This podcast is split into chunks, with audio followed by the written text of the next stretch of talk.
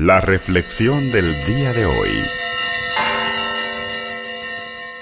Lectura del Santo Evangelio según San Lucas. En aquel tiempo Jesús dijo a la multitud, Nadie enciende una vela y la tapa con una vasija o la esconde debajo de la cama, sino que la pone en un candelero para que los que entren puedan ver la luz, porque nada hay oculto que no llegue a descubrirse, nada secreto que no llegue a saberse o a hacerse público. Fíjense pues si están entendiendo bien, porque al que tiene se le dará más, pero al que no tiene se le quitará aún aquello que cree tener. Palabra del Señor.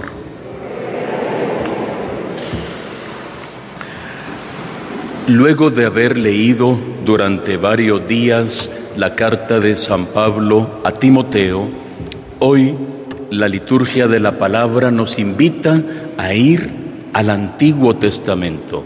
Y durante estas tres semanas vamos a leer diferentes libros del Antiguo Testamento.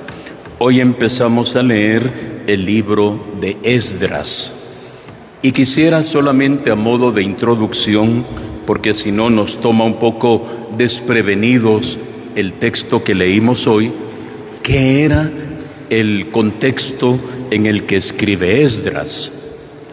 Recordemos que el pueblo de Israel, fruto de su desobediencia, fruto de el cerrar el corazón a Dios, empezó a pervertirse de muchas maneras, no fue fiel a la alianza pactada con Dios y llegó el momento en el que un invasor llamado Nabucodonosor los expulsó de su propia tierra y los mandó a Babilonia.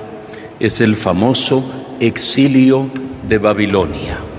Y ahí estuvieron más o menos 50 a 60 años, es decir, prácticamente toda una generación. Los que iban mayores, los abuelos, murieron y fueron enterrados en Babilonia. Los que eran niños de pecho regresaron ya siendo abuelos. O notemos todo un cambio generacional de 50 a 60 años.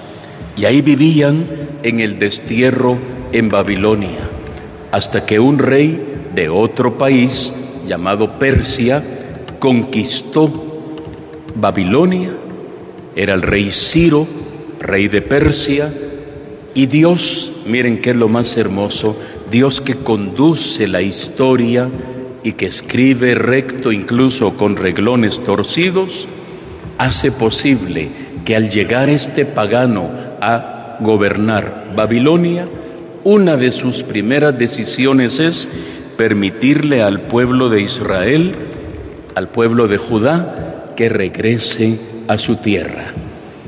Y les da un edicto, que fue lo que escuchamos el día de hoy, donde les da libertad para regresar a construir, a reconstruir su ciudad, su pueblo, su templo, ¿Qué no pudo haber pasado, hermanos y hermanas, en esos 50 largos años? Regresan ellos, encuentran el templo en ruinas, encuentran la ciudad pues buena parte desolada, pero con esperanza, con ilusión, comienzan a construir. No se dan por vencidos. Saben que el Señor, como decíamos con el Salmo de hoy, grandes cosas ha hecho por ellos. Y estamos alegres, dice, y continuamos perseverando. Qué bien nos cae a nosotros escuchar este texto en este tiempo de pandemia. Imagínense, nosotros llevamos más de año y medio en esta situación irregular de la pandemia. Ahora si se prolongara por 50 años, como les tocó vivir a ellos en el destierro 50 años y sin perder la confianza sin perder la fe en Dios, ser fieles a pesar de todo. ¿Cómo vamos a regresar nosotros a la llamada nueva normalidad cuando salgamos de esta etapa ya prácticamente, Dios así quiera, final de la pandemia? Fortalecidos, renovados, con el deseo de construir, como el pueblo de Israel, una nueva sociedad, un nuevo pueblo, o volveremos siendo los mismos, o tal vez un poco diferentes y hasta más alejados de, de Dios.